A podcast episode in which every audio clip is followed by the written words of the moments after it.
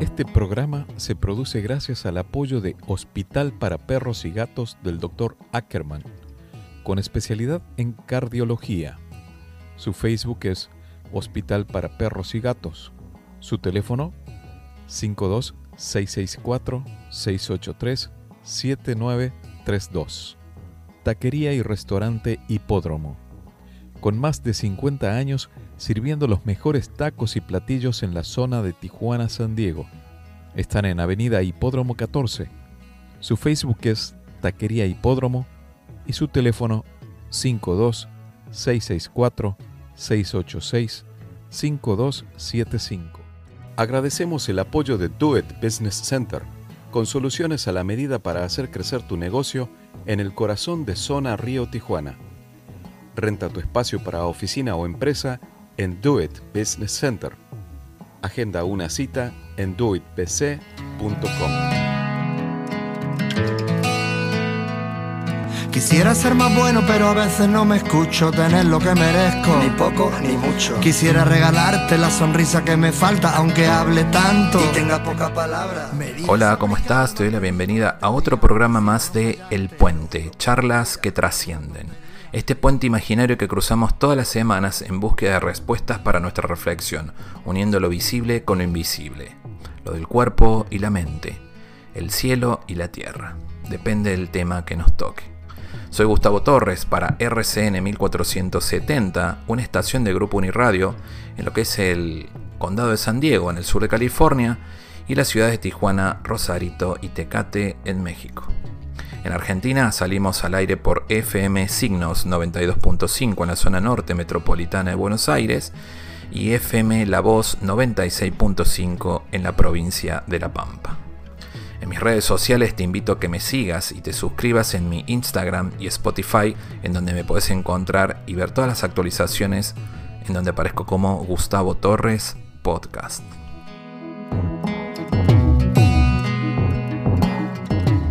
Tema que hoy nos convoca lo titulo como un libro. Aprende a cuidar de tu niño interior. Cómo cicatrizar las heridas de la infancia para alcanzar una vida adulta plena del autor español Jordi Gil Martín. El libro de Jordi es una especie de manual de instrucciones, en donde tiene una invitación implícita que nos lleva a viajar a nuestro pasado, enfrentarnos con nuestro niño interior, verlo cara a cara y volver para sanar, podemos decir, los traumas. Y me lleva a pensar esto. En la semana tuvimos una charla con un grupo de personas aquí en Tijuana y hablamos de esto de la comunicación asertiva y viendo del trabajo que hay que hacer para tener una buena comunicación asertiva, está ligado directamente con el tema de la autoestima. A la vez el autoestima, centrándonos en el libro de Nathaniel Bransen, Los seis pilares de la autoestima, nos lleva a uno de esos pilares que él considera importante a la hora de trabajar nuestra seguridad para comunicar, y es la aceptación de uno mismo.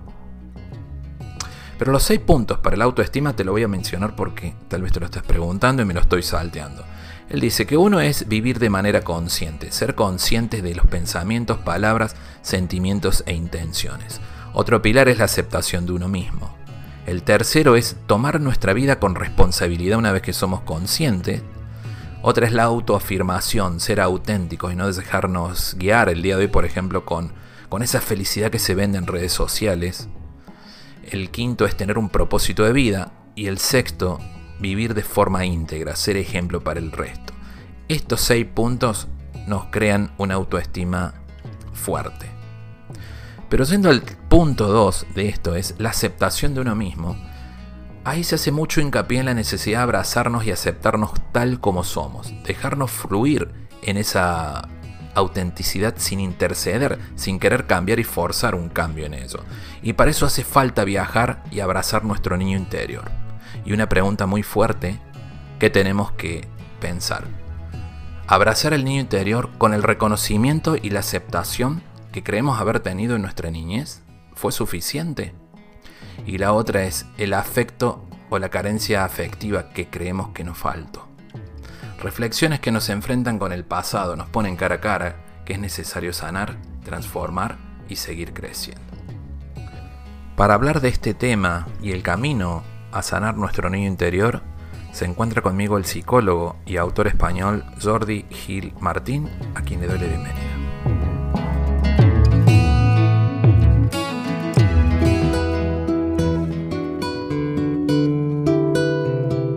Jordi, ¿cómo estás? Bienvenido al programa El Puente, charlas que trascienden. Te voy a dar paso para que nos cuentes un poquito y te presentes con quien por ahí no ha escuchado tu nombre. ¿Cómo estás? Ok, bueno, gracias. Estoy bien y, bueno, más que nada para presentarme, soy psicólogo y terapeuta gestal y sí que estoy como bastante especializado en terapia individual y en psicología del trauma. Autor del libro Aprende a cuidar a tu niño interior, esto que muchas veces recomendamos y no sabemos cómo hacerlo, ¿no? Porque todo lo traemos desde nuestros primeros pasos en la llegada de este mundo, en la mayoría de, los, de, la experiencia que vamos teniendo. Contanos un poquito de, de, tu libro. Yo estuve mirando y tenés esta especialidad en el trauma, ¿no? ¿Cómo es esto del trauma de la infancia? ¿En qué afecta eso a nuestra edad adulta? ¿Y qué es un trauma? Claro, digamos que nuestra vida adulta a veces está contaminada por cuestiones que nos pasaron en el pasado, ya sea infantil o en la adolescencia. Y un poco el trauma es como una situación que no ha sido digerida o metabolizada emocionalmente. Y entonces nos queda ahí como una secuela, sería como las llamadas secuelas postraumáticas. Y entonces como el que ha tenido una factura de peroné y cada vez que juega fútbol pues le duele un poquito, ¿no? Entonces nosotros tenemos como dolores o facturas emocionales que tienen que ver con nosotros, con los demás, con la familia, quizás con alguna temática o con alguna emoción. Y son cosas que nos siguen doliendo, nos siguen interfiriendo en la vida adulta y no nos permiten como, como poder disfrutar más de la vida, ¿no? Eso se ve bastante en la gente cuando llega a terapia, en donde llegamos, ¿sabes en dónde lo veo, Jordi? Viste, con todo esto que se ha puesto como de moda, al menos por este lado, pareciera de moda. De repente todo el mundo quiere constelar y hablar y con el tema de las constelaciones familiares, o tratar de buscar en el pasado. Y si no es en el pasado, buscar en los ancestros. Y siempre yo aclaro un punto, y lo hemos aclarado con algunos terapistas que, que he hablado. El tema es mirar al pasado pero sin juzgar, porque pareciera que miramos al pasado buscando esto me pasa culpa de. ¿Cómo es esa mirada que, que, nos podés recomendar que tenemos que hacer hacia el pasado en conciencia para comenzar a, sanar este, este presente que, que ya nos dimos cuenta que hay algo que sanar pero no sabemos qué? Claro, pero bueno, a mí me gusta esto del puente, ¿no? El puente son como cosas del pasado que se cuelan en el presente, ¿no? Entonces uno viene de, pasar un puente, es que hay cosas no desueltas en, en, el otro lado que uno se las trae a, la nueva estancia o, al nuevo, o, al otro lado del puente.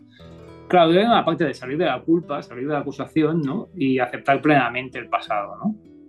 Lo cual no es nada fácil, porque hay que aceptar un poco las luces y las sombras y sobre todo no caer en el juego de la culpa o de la acusación, ¿no? sino como aceptar los hechos tal y como fueron y también transitar las emociones, ¿no? porque la, aceptación no es solo un acto intelectual, sino también un acto emocional. ¿Hay algún lugar en este puente entre el pasado y el presente que se encuentra el niño y el adulto? ¿Sabes en qué punto de encuentro lo identifico por ahí cuando empezamos como a repetir patrones? En donde se encuentra mm, el adulto viviendo las cosas que vivimos de niño o queriendo revivirla, volviendo al lugar de niño. De repente paso a ser el niño que no me dieron oportunidad mis papás. hay, una parte de, claro, si yo he sido víctima de una madre maltratadora, ¿no? Quizás busque una pareja que también me maltrate, ¿no? Como, ¿no? Duplicar o, replicar, ¿no? Y, ahí es donde se encuentra el pasado traumático con el presente, ¿no? Y después hay la parte de, que el puente también tiene cosas sanas, ¿no? Porque si yo juego a fútbol con, con mi hijo y sus amigos, pues ahí me voy a buscar a mi niño interior luminoso que también se apunta a jugar al fútbol con los niños, ¿no? Entonces hay que ver que también hay la parte luminosa, ¿no? No solo la parte oscura. Y el punto de encuentro también es la, la, la, salud y la enfermedad, ¿no? De cada persona. Que, que, a veces toleramos cosas que no tenemos que tolerar o aceptamos cosas que no hay que aceptar, ¿no? y, que, y, que, todos fuimos víctimas de algo en algún punto, ¿no? Creo que el trauma es del 1,99%, todos tenemos un porcentaje. Es universal, ¿no? Yo creo que también el libro es un libro para, para, todos, porque todos tenemos muchos temas y muchos, todos tenemos heridas, ¿no? ¿Cuál es la importancia que tiene el adulto que estuvo con nosotros en la infancia? Y hoy como adulto, ¿cómo lo podemos ver cuando lo reconocemos? Tenés una parte que, que dice, dime cómo fue tu guía y te diré cómo caminas. Sí. Es una importancia decisiva, ¿no? Porque si, si, no tengo guía, puede ser que me desoriente más o me confunda más. Y si tengo un guía que no me ha enseñado bien a caminar, pues puede ser que me tropiece más, ¿no? Uh, claro, hay una influencia muy clara, ¿no? De, del padre y la madre, que son nuestros primeros guías, nuestros primeros orientadores, nuestras primeras eh, acciones significativas. Y después hay la parte esa de, bueno, eso que decía Eric Berne, ¿no? De, que hay que empezar una separación amistosa con los padres, ¿no? Que, que es el propio adulto el, el, que tiene que tomar ese papel de autoguía, ¿no? Hacia uno mismo. ¿Cómo se da ese proceso de separación de los padres? Porque a veces pareciera que nos sentimos desleales. Hablo, me gusta hablar en plural. No, no, no, no es mi caso, ¿no? Pero uh -huh. pareciera que del hecho que no voy a seguir los mandatos y las enseñanzas y los acuerdos que vienen de mis padres, mis abuelos, si no los cumplo parece que voy a, estoy haciendo desleal a mi sistema familiar. Uh -huh. eh, ¿Cómo es esa transformación? Claro, hay una parte de esto que dices es importante, ¿no? De cómo uno se relaciona ¿no? con los mandatos familiares, con la herencia psicológica y emocional ¿no? las creencias familiares, sistema de creencias familiar o de mis padres. ¿no? Hay una parte de, no caer ni en el niño rebelde ni en el niño sumiso, sino como una cosa de independizarse de todo eso, de ese legado, ¿no?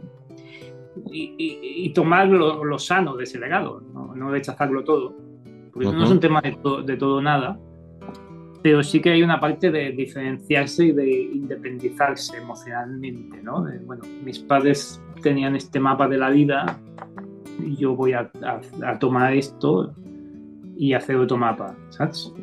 Y después hay padres que, que, que, no puedes tomar nada también, ¿sabes? O padres que puedes tomar mucho. Pero sí que hay un tema de desgranar un poco lo sano y lo no sano. Y para eso es muy importante escucharse uno mismo, ¿no? Porque hay mandatos familiares que puede ser que me ayuden y otros que me hagan sufrir. Importante esto que dijiste, no necesariamente las decisiones o los cambios tienen que ser blanco y negro, se valen los grises.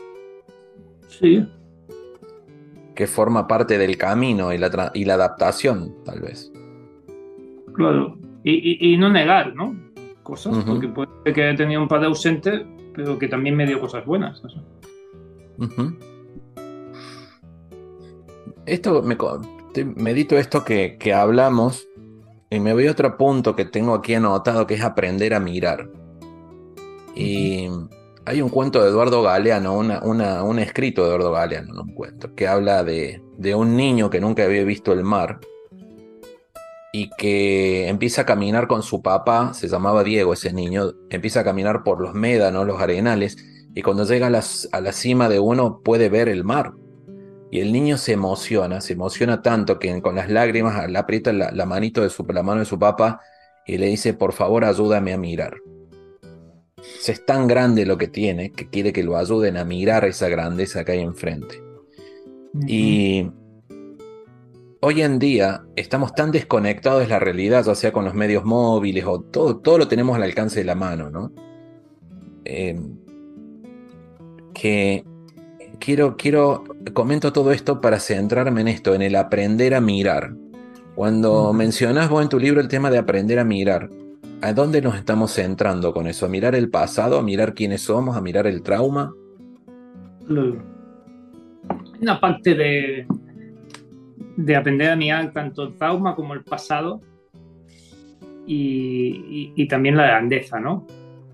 Bueno, gracias por contarme el cuento y tomando el cuento hay una parte de, de tener a un alguien que te ayude a, ver la belleza de la vida, pero también tu grandeza o la grandeza de todos, ¿no? Porque en todos hay como una grandeza, ¿no? A veces si no se ha tenido esa figura que te ha ayudado a, mirar tu grandeza o la belleza, ¿no? El cielo es azul y el viento existe, ¿no? Entonces eh, eh, buscamos a ese alguien que nos enseñe a mirar, ¿no? Y a veces ese alguien puede ser un terapeuta, puede ser un amigo, puede ser una persona mayor que nos ha ayudado, como esa persona, ¿no? Y, no, y no dejarse intimidar tampoco, ¿no? Ni por las sombras, ni por el trauma, ¿no? En todos hay una grandeza. Otra cosa es que desviamos mucho la mirada, ¿no? ¿Para qué lado la desviamos? ¿Para quien queremos ser para caer bien socialmente? Claro, hacia los demás, hacia el móvil, hacia lo que, querían. Por eso yo creo que la meditación y la atención plena también es un camino, ¿no? Porque te obliga a mirar hacia adentro y nos desviamos mucho después de eso que tú decías, hacia la culpa, la acusación, ¿sabes? Eh, eh, bueno, distintas desviaciones, ¿no? De, nuestra grandeza y la belleza, ¿no? La belleza del mundo y la propia. ¿Cómo me desprendo? ¿Cómo es el trabajo para desprendernos, más allá de un proceso terapéutico que, una persona tiene que seguir? ¿Cómo me desprendo sin, ser, sin sentirme desleal? De fallarle al clan. Ok. Sí. Claro, hay una parte lúcida en esto que comentas. el trauma es como un velo. Sí. Entonces no nos permite ver bien. O todo queda como tintado o teñido por el trauma. Entonces, claro, la atención es ver que esta interpretación, que estoy interpretando una situación desde el trauma. Esto pasa mucho a veces, ¿no? Que no sé, esta persona está burlando de mí, esto es mi trauma de la burla, ¿no? y hay que estar atento y orientar al niño perdido.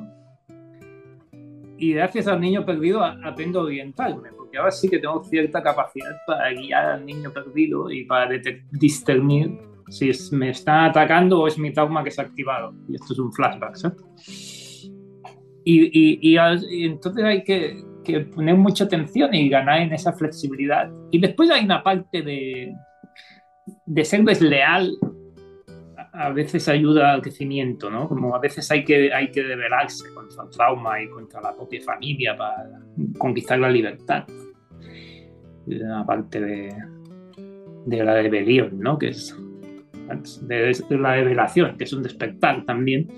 Y ser desleal un poco ah, ayuda bastante a veces, ¿no? Porque el trauma pide, pide que se repita. Y esa es la parte sana, que el trauma busca la sanación. Como que el demonio va a venir hasta que lo sanes. Y, ese es el punto, ¿no? Enfrentarse un poco a, esa lealtad también. No sé si, si se entiende. ¿eh? Oh, es que es fuerte esto que acabas de decir, lo, estoy pensando. De, yo lo tenía identificado como ser desleal es válido por tu propia felicidad, por descubrir tu propio camino.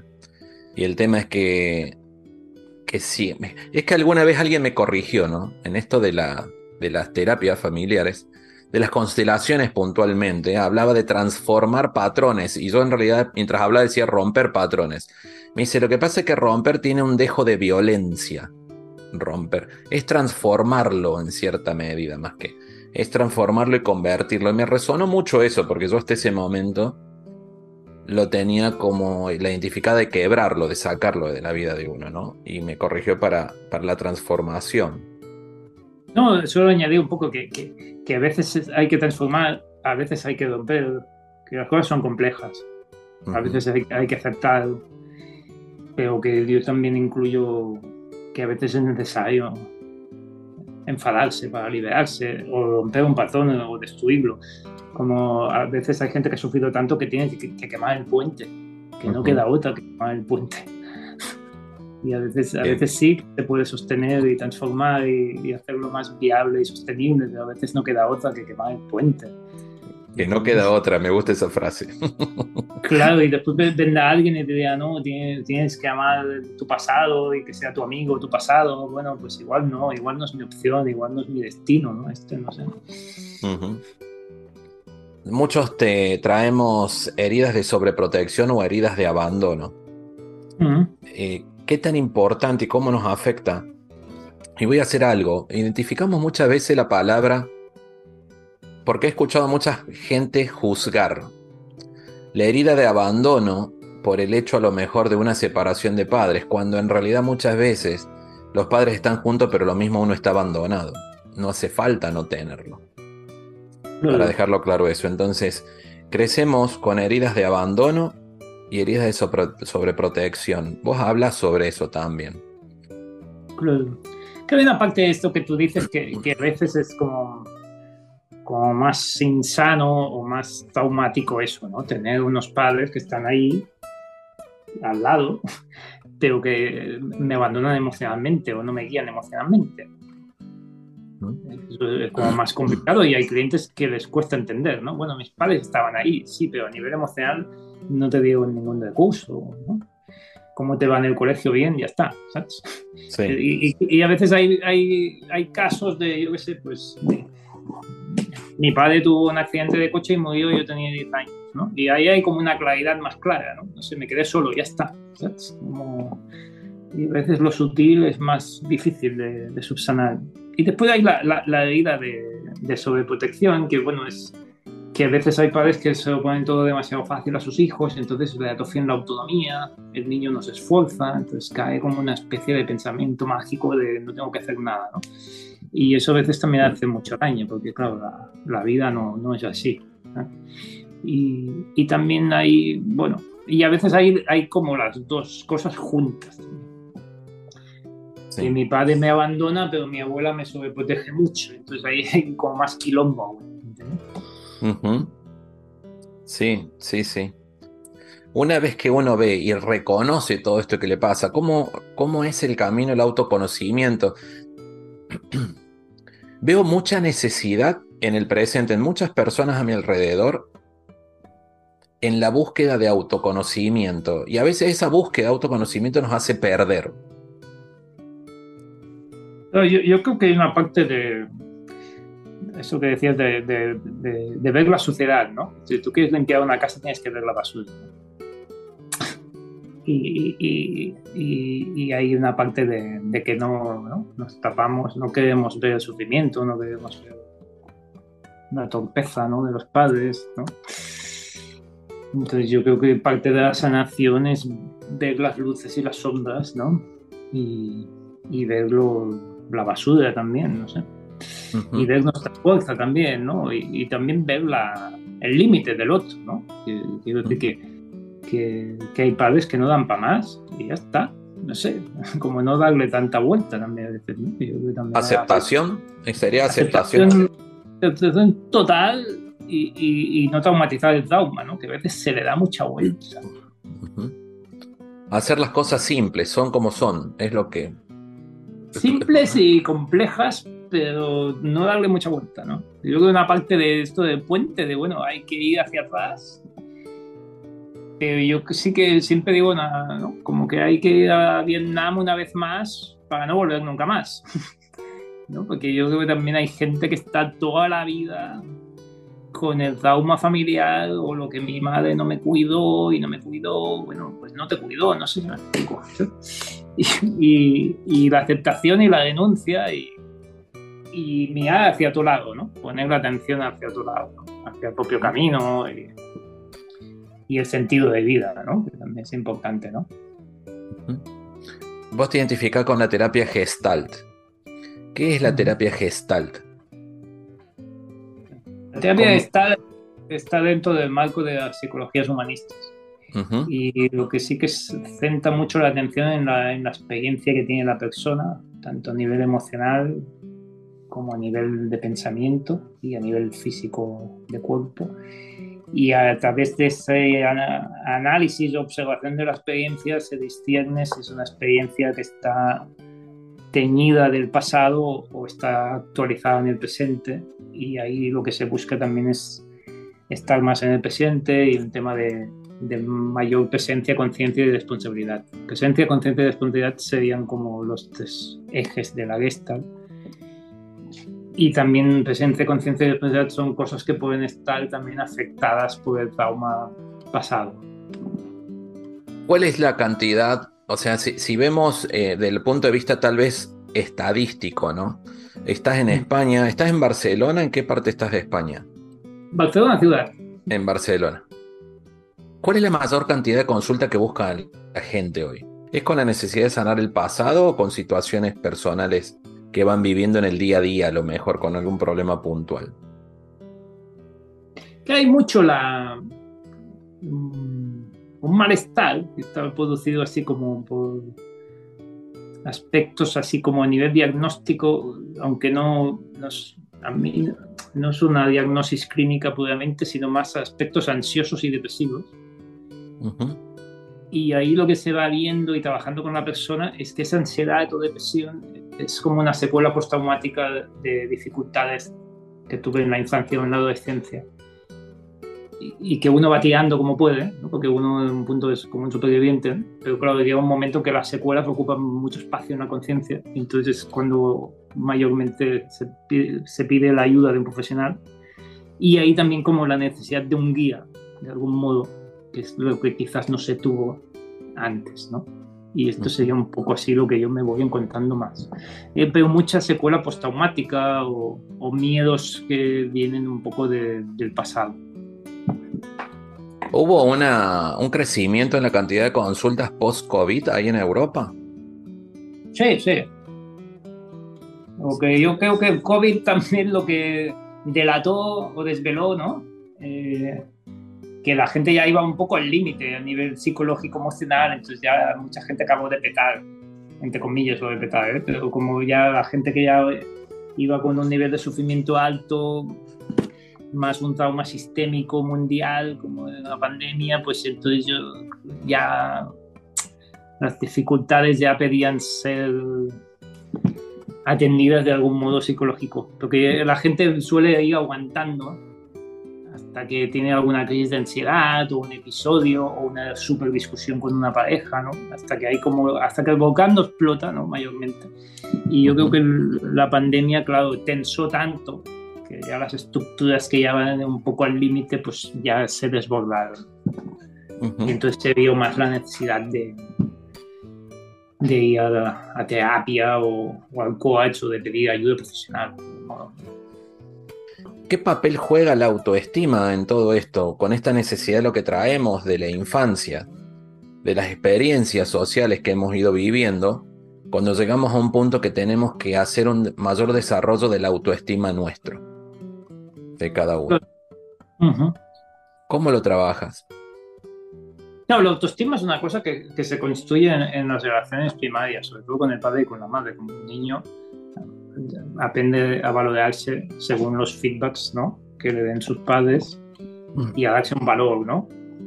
Como voy viendo si soy importante o no soy importante, si mis padres me dan importancia yo me siento importante, si no me la dan me cuesta más, la autoestima más decae y, y este es un aspecto. Y después también hay la parte de, del aislamiento. Hay, había niños que no estaban muy solos, después la parte de...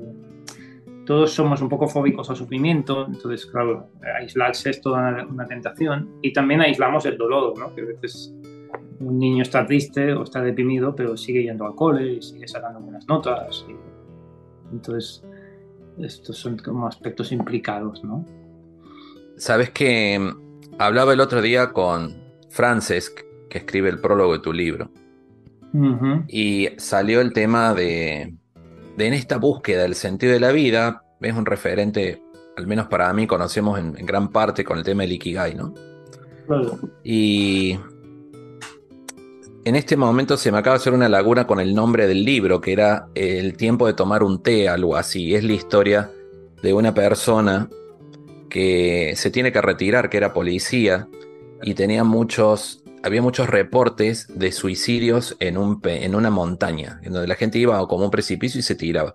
Entonces este hombre, buscando ese sentido de la vida, cuenta en su libro, que iba y se ponía a esperar, ahí pasaba tarde esperando a ver si alguien iba a querer quitarse la vida, hasta que llegó una persona y él le pidió la oportunidad de escucharlo y tomar un té con él. Y así salvó muchas vidas, es una historia real. Hoy pareciera un tabú hablar el tema este del suicidio, en esta búsqueda del sentido. Pareciera no lo hablemos porque puede ser. Y me parece un tema primario, importante, y se pongo grandes en mayúscula que tenemos la necesidad, podemos llamarlo la indicación interior con prioridad de atendernos todo nuestro pasado porque hay un futuro mejor que podemos crear, cambiar y transformar. De que un niño que no es guiado o que no es bien acompañado puede ser que tenga como unas ganas de morirse porque es como una experiencia muy dolorosa el, abandono. El abandono por los seres que amas, o que más amas, ¿no? Porque al final son la madre del universo para un bebé cuando nace y los padres son como dioses, ¿no? Entonces de repente los dioses te abandonan o, no te, o te ¿no? Entonces, claro, esas ganas de morirse pueden, pueden ya venir desde la infancia. Entonces, claro, hay una parte de, de que hay, ese niño que tiene ganas de morirse, ¿no? A momentos cae en desolación, desesperación. Y después hay el, niño que está al lado que lo va acompañando, ¿no? Bueno, hay que tirar para adelante, ¿no? Como un soldado que acompaña a un soldado lisiado, ¿no? Que tiene ganas de morir. Y, y, lo va acompañando. Claro, es, muy duro. Entonces puede ser que en la adolescencia o en la adultez haya, se entre una ideación suicida, ¿no? que puede ser una secuela postraumática, ¿sabes? O puede venir por otros lados, ¿sabes? Porque las cosas son complejas. Y entonces hay esa parte de, de tomarse un té con ese niño, ¿sabes? Decirle que sí, validar las ganas de morirse y de ofrecerle algo que dé suficientemente sentido a seguir luchando. Y también la parte de felicitarlo y darle las gracias, ¿me entiendes? porque vivir sin ganas de vivir tiene mucho mérito. Y, caminar solo para un niño es, es, el niño y el universo, ¿sabes? Y el mundo, ¿sabes? Un mundo potencialmente hostil también, ¿sabes? Y que ya está viviendo la hostilidad de los seres que más amas, que es muy fuerte, ¿entiendes? Entonces, hay una parte que es eso, ¿no? Tomarse un té y construir y validar, validar las ganas de morirse felicitar y desde ahí construir un, nuevo sentido y un nuevo futuro.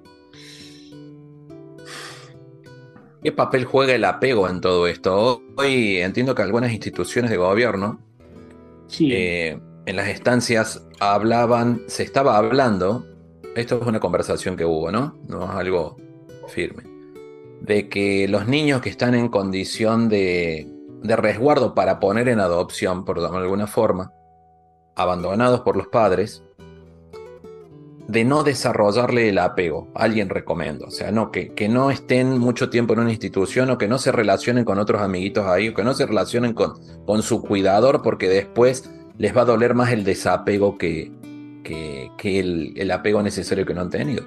Qué importante es el apego y qué rol juega en todo esto hay una parte que, que, somos seres mamíferos, ¿no? Entonces buscamos el apego y buscamos los puentes, las relaciones con los demás, que es lo que nos, lo que nos daña, pero también lo que nos da vida y nos alimenta. Entonces, claro, tener la parte de hay que, hay que construir un puente aunque después quizás lo pierda, ¿entiendes? Y, y ver un poco que no se dañe esa capacidad de construir puentes, relaciones, porque a veces pasa eso, ¿no? Gente que se ha sentido tan engañada, tan traicionada, que al final se aísla. Pero que esa capacidad de apego es bastante bien en nuestro diseño filogenético. Y, lo que hay que construir es apegos sanos y apegos que duren en el tiempo y también ser claro, ¿no? Bueno, quizás aquí solo estás un año. ¿Me entiendes? Porque Sí. la, claridad, la claridad sana, no sé. ¿no? Ujú. De- no sé, esto es un ejemplo, ¿no? Si, si un padre le dice a un niño, mira, es que yo no te voy a cuidar mucho emocionalmente, bueno, es muy doloroso, pero como mínimo hay una claridad y no una expectativa, ¿entiendes? Lo que pasa es que, claro, hay que también ver si el niño puede sostener esa información, pero bueno, yo creo que la, la claridad y, y estructurar lo difícil, ¿no? Porque claro, también hay niños que pasan de pelota en pelota por distintas instituciones y ahí eh, o eso, o eso se acompaña emocionalmente o va de unos cables que van a empezar a hacer chispas, no sé. Qué importante esto que dijiste, la claridad sana la claridad sana bastante, ¿verdad? en todos los aspectos de la vida, porque hablamos incluso hasta, hasta las expectativas de un trabajo tan simple como eso, porque es algo de la parte social en la que vivimos, como en un matrimonio, la claridad sana, las comunicaciones es la, la- es la esencia del bienestar, de caminar en cierta medida, ¿no? Hay una parte de, de la, la conexión, ¿no? La, la comunicación es conexión y la conexión con la mirada, ¿no? Esto es como estar conectados con la mirada, el contacto, estar aquí. Si estamos aquí hablando, estamos aquí hablando. Ya vendrá el minuto X. Y, y después la, la parte esta de, de la claridad, ¿no? De si todos fuésemos más claros, ¿no? Ponte que hay una pareja que te dice, mira, yo no te voy a cuidar porque yo no cuido a mis parejas. Vale, pues entonces ya sé dónde me meto, ¿me entiendes? Claro. Entonces, claro, esta honestidad, ¿no? Que a veces es salvaje, pero la verdad os hará libres, ¿no? Un poco. Ujú. Y, y- ese es el punto, ¿no? ¿Cómo estamos hablando mucho del niño, de la infancia, que hay un, tenemos ese límite, pero cuando pasamos a la adolescencia, en donde quienes somos papás eh, nos encontramos en ese desafío tan grande, en ese cambio del adolescente, ¿cómo podemos eh, hacer frente o manejar esa situación del adolescente rebelde con el que nos encontramos? Un adolescente que ha estado acompañado, que ha sido, que es amado, amada, con buena educación, sin embargo, eh, parece a veces una, una necesidad en estos días de rebeldía y se ven muchos casos en el caso de una aceptación social. Son como los retos estos, viste, que aparecen en TikTok, en todos lados, que, que haces una tontería para ser aceptado en tu círculo social de la escuela, de los amigos, por ejemplo. Y, eso me imagino que va en parte de la formación o la, la parte de la raíz en casa y, y la autoestima. Hay una parte de. Esto yo creo que lo decía. Es que no sé si era Sigmund Freud o Karen Horney, ¿no? Pero que, el niño, en este caso sería adolescente, ne- necesita poder em- em- enfadarse y destruir al objeto, o al padre o a la madre, con la certeza de que seguirá siendo amado igualmente. ¿Me entiendes? Es como necesito poder destruirte, poder machacarte y que tú y que me vas a seguir queriendo. ¿Me entiendes? Claro, una parte que yo, yo, claro, mi hijo cuando sea adolescente, yo ya estoy esperando que me va a tirar 50 o 100 misiles nucleares. No sé si me explico. Sí. Veremos cuántos caen, pero alguno vendrá. Y, y después la parte de, de la, la adolescencia es como una independización, una diferenciación como muy, muy fuerte y, y que a veces toma unas formas así un poco extremas. ¿sabes? Y después hay como el trauma social de, bueno, que hay, como- que hay una serie de mecanismos que, que están yendo más un poco lo que tú decías, de, de desviar la atención, de ir a la superficie, a la imagen, ser incluido de formas digitales un poco desubicadas, ¿no? Y un poco deshumanizadas, ¿no? Y bueno, Ujú. ahí un poco ir conteniendo, compensando y confiar en el trabajo hecho hasta, hasta que llega esa etapa también, ¿no? Y confiar en el amor y, y mantener el vínculo y el puente, ¿no? Sea como sea, hay que luchar por ese puente, ¿no? Desde la terapia gestalt, ¿qué tan importante es la intuición o la voz interior de lo que sentimos, sin ser una rumiación de que sea un pensamiento en bucle que nos lleve para abajo, digamos. O que no sea un pensamiento mágico que esperamos algo que caiga del cielo. Eh, desde la corriente en la cual estás especializado, ¿cómo identificamos ese pensamiento interior, esa voz interior? Crudo.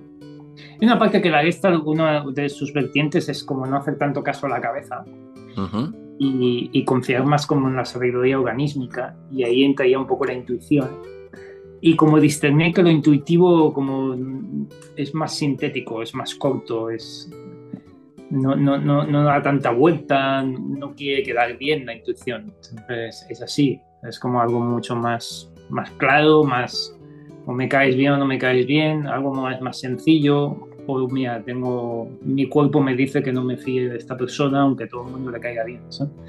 Es como algo así como más, una voz más profunda y, y- y menos contaminada por lo social. Mencionaste lo de mi cuerpo me avisa.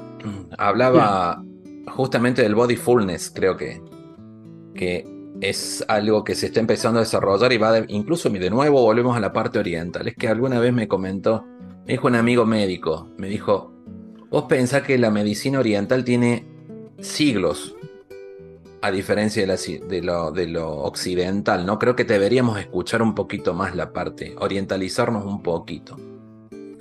Y mm, en el body fullness se habla de escuchar el mensaje del cuerpo, sin entrar a un tema de biodescodificación. ¿Me explico? O sea, si el cuerpo te está avisando con una taquicardia, con un dolor de cabeza, con un dolor de rodillas, con lo que sea, es realmente hacerle caso y tratar de vincular lo que nos está tratando de decir o materializando de una emoción. Cuando vos decís de escuchar el cuerpo, ¿te referís a eso o a alguna información más? Eh, Va un poco por ahí. Escuchar el cuerpo que es como un sensor y, y te puede engañar mucho menos que la mente. Ujú. Y también creo que hay una parte de, de escuchar el cuerpo, pero una parte también de... Para poder escuchar hay que silenciarse antes también. Claro. ¿Qué tan importante es el desarrollo espiritual en los niños y en los adolescentes? Desde el punto de vista del silencio. Hay una parte del, silencio interior y, y los niños eh, siempre tendrían que meditar, ¿no? La asignatura de la meditación tendría que estar ¿no? ya desde pequeños. Meditar, aprender a estar en, en- en un autocontrol en silencio, en una, en una oración contemplativa, pudiéramos decir. Exactamente, como entrar en el templo, ¿no? Y contemplar lo que sucede, pero desde el ojo de la conciencia. Qué maravilloso, el ojo de la conciencia. Es que Después ya iremos al cuerpo, iremos a la mente, iremos al trauma, pero hay que, hay que buscar el ojo. El ojo no se confunde con lo que ve. Vos sabés que bien lo has dicho vos cuando te presentaste del trauma y te he escuchado mencionarlo muchas veces el tema del trauma, como que es el centro de... de... O sea, si yo voy a hablar con Jordi y digo, Jordi, tengo tal problema, tal situación a resolver en mi vida, interpreto como que rápido vamos a ver en dónde está el trauma que te lleva a esto o en dónde se desarrolló. Claro. Siempre hay traumas en la vida, bueno, siempre hay situaciones traumáticas aunque no las reconozcamos.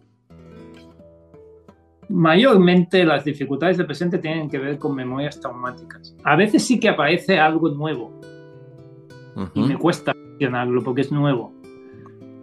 O sea, también hay que dar espacio a que a veces aparece lo nuevo. Pero muchas veces si algo me cuesta es porque ya me costó antes o porque tuve un problemilla con esto antes que no acabé de afinar mucho cómo lo gestioné. Pero lo nuevo también existe. No todo es trauma. Yo creo que también es otra trampa. ¿Qué sería un ejemplo de lo nuevo? Claro, hay situaciones que, que, ¿cómo decirte? Claro, cuando uno tiene un hijo, Ujú. Hay algo de situaciones que son nuevas, que no tienen que ver con el pasado, como que lo nuevo también aparece. ¿Vale? O, o- ¿Me entiendes? O experiencias que son tan nuevas que no tienes ninguna diferencia en tu background traumático. Estoy tratando de identificar alguna situación traumática, es decir, a mí me marcó. Yo te decir que me marco y no me sale del pensamiento. Estoy haciendo un abordaje psicológico con vos. no me lo puedo sacar de la cabeza, Jordi. Fue el cumpleaños de mi hijo el año pasado. Y acá en México se estila que cuando van a soplar el pastel, la vela, le empujan la cabeza contra el pastel. eh, no me acuerdo cómo es, eh, es el que cantan. La cuestión que mi hijo cuando cumplió 10 años le habían dado un pastel alto y cuando fue a, a asomarse ahí, le empujaron la cabeza contra el pastel y cuando tenía crema roja. Cuando él levanta la cara toda roja, que yo no sabía si era crema o no, el hecho es que el pastel tenía dos, como dos pilares, dos lápices para que no se caiga. Lo primero que pensé que se le había clavado en un ojo. Yo creo que fueron los 10 segundos más intensos de mi vida de pedir, de hablarle a Dios, decirle si está que escúchame. Se me desarrolló todo, se me potenció la fe y la espiritualidad mientras él iba llorando y yo lo acompañaba al agua y le lavaba la cara esperando, Dios mío, que cuando abra tenga el ojo ahí y que eso sea crema, no sangre. Y te digo así, gracias a Dios, le raspó acá el costado del ojo, pero no se le enterró en el ojo ese lápiz que le habían puesto. No me lo puedo sacar la cabeza, Jordi. Yo ah, cuando tengo algo así, ay Dios mío, me puede pasar lo que quiera, pero gracias a que mi hijo no se le enterró, pasó a 5 milímetros de su ojo derecho que se le clave un lápiz de 15 centímetros. Cla- claro que ese trauma, que que no sé si es un trauma, a mí me lleva a decirle, hijo, nunca más ni le empujes la cabeza a nadie, ni en un cumpleaños acerques tu cabeza a que te le empujen al pastel, ni de casualidad, jamás. Eh, ¿Eso pasa a ser un trauma del, del presente? ¿O cómo lo identifico? A mí me generó una mayor conexión con Dios, o sea, me llevó al cielo y me trajo de vuelta en el acto. O sea, Claro. pidiendo todo a cambio de, de su vista y de él. Claro. Gracias por contármelo.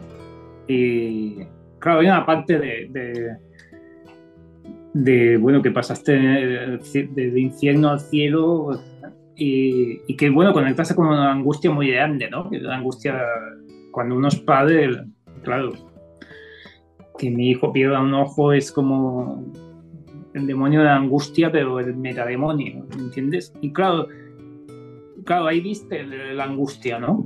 Esa imagen es una imagen de angustia y, y, eh, puede ser un trauma y te pone un obsequio de los dioses, ¿no? De bueno, de vas a valorar poder ver los ojos de tu hijo toda tu vida y dar las gracias, ¿no? Este, un poco darle la vuelta al trauma y ver un poco la- el obsequio vital, ¿no?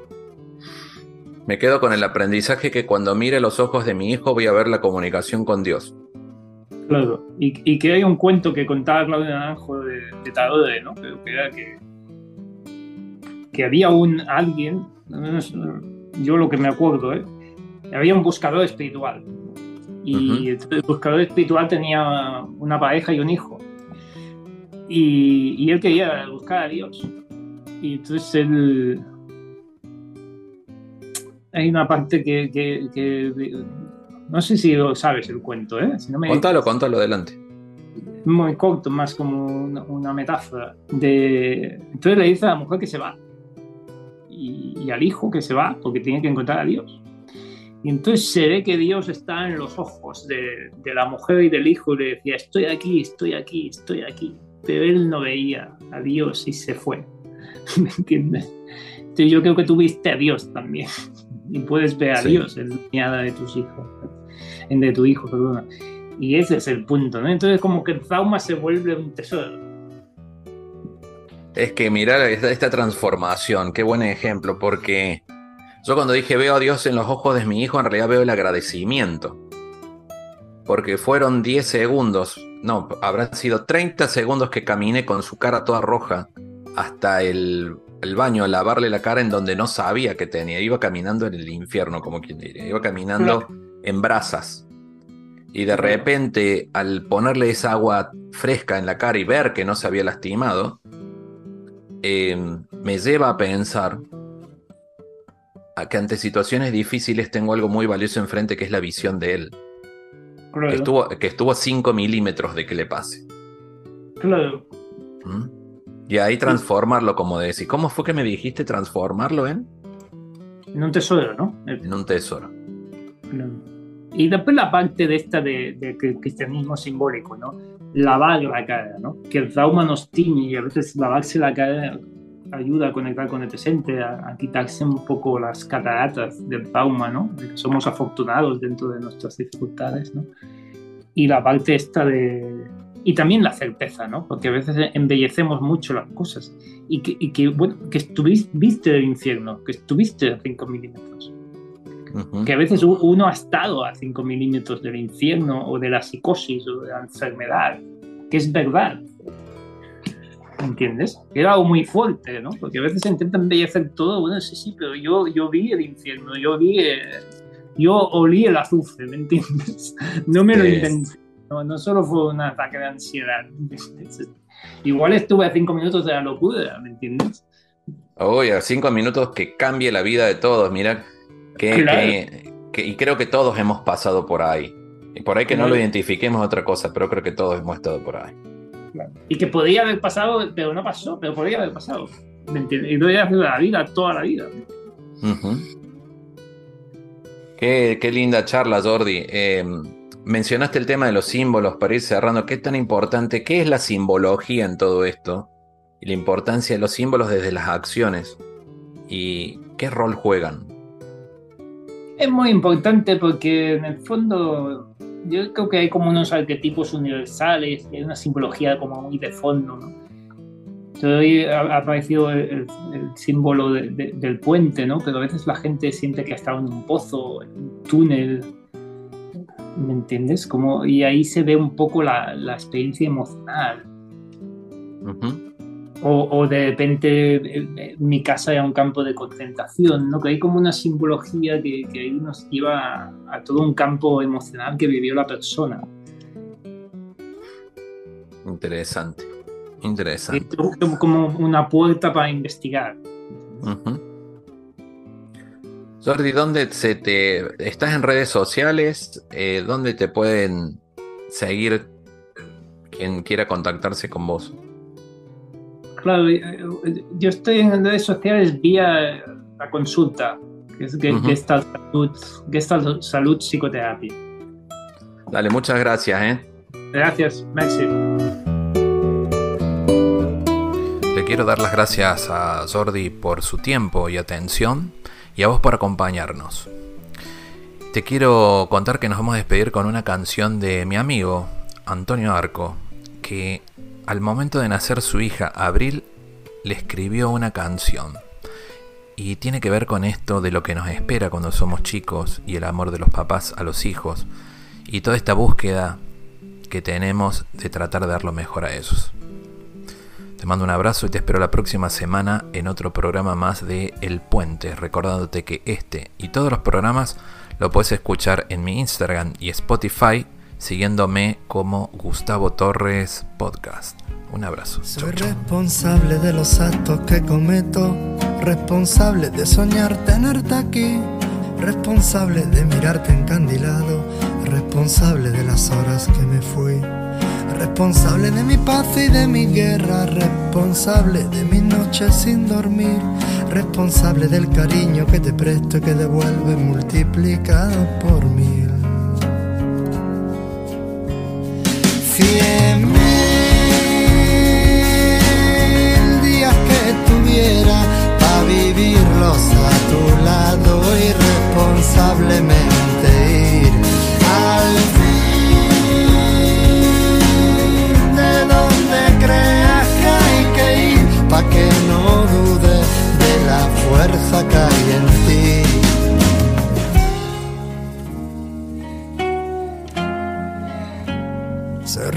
responsable de pedir que nunca acaben las mañanas que inventamos para los dos. Responsable de lo feo que me muestro si me enfado y me entra mal humor.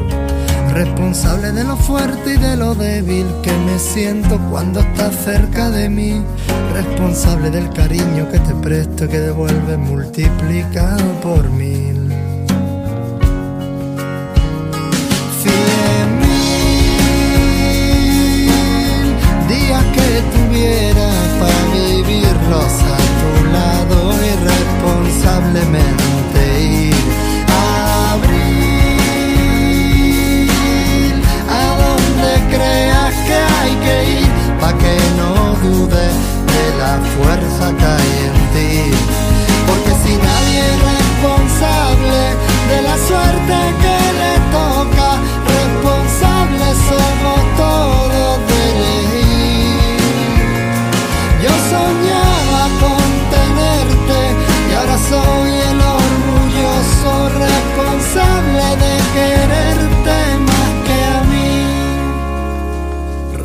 De los actos que cometo, de soñar tenerte aquí, de mirarte encandilado, de las horas que me fui.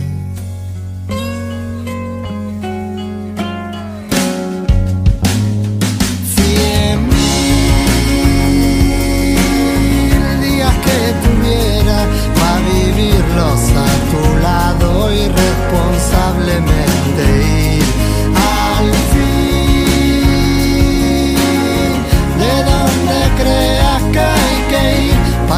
no dude de la fuerza que hay en ti. Cien mil días que tuviera para vivirlos a tu lado irresponsablemente ir. Donde creas que hay que ir, pa' que no dude de la fuerza que hay en ti porque si nadie es responsable de la suerte que le toca, responsables somos todos de elegir. Yo soñaba con tenerte y ahora soy el orgulloso responsable de quererte.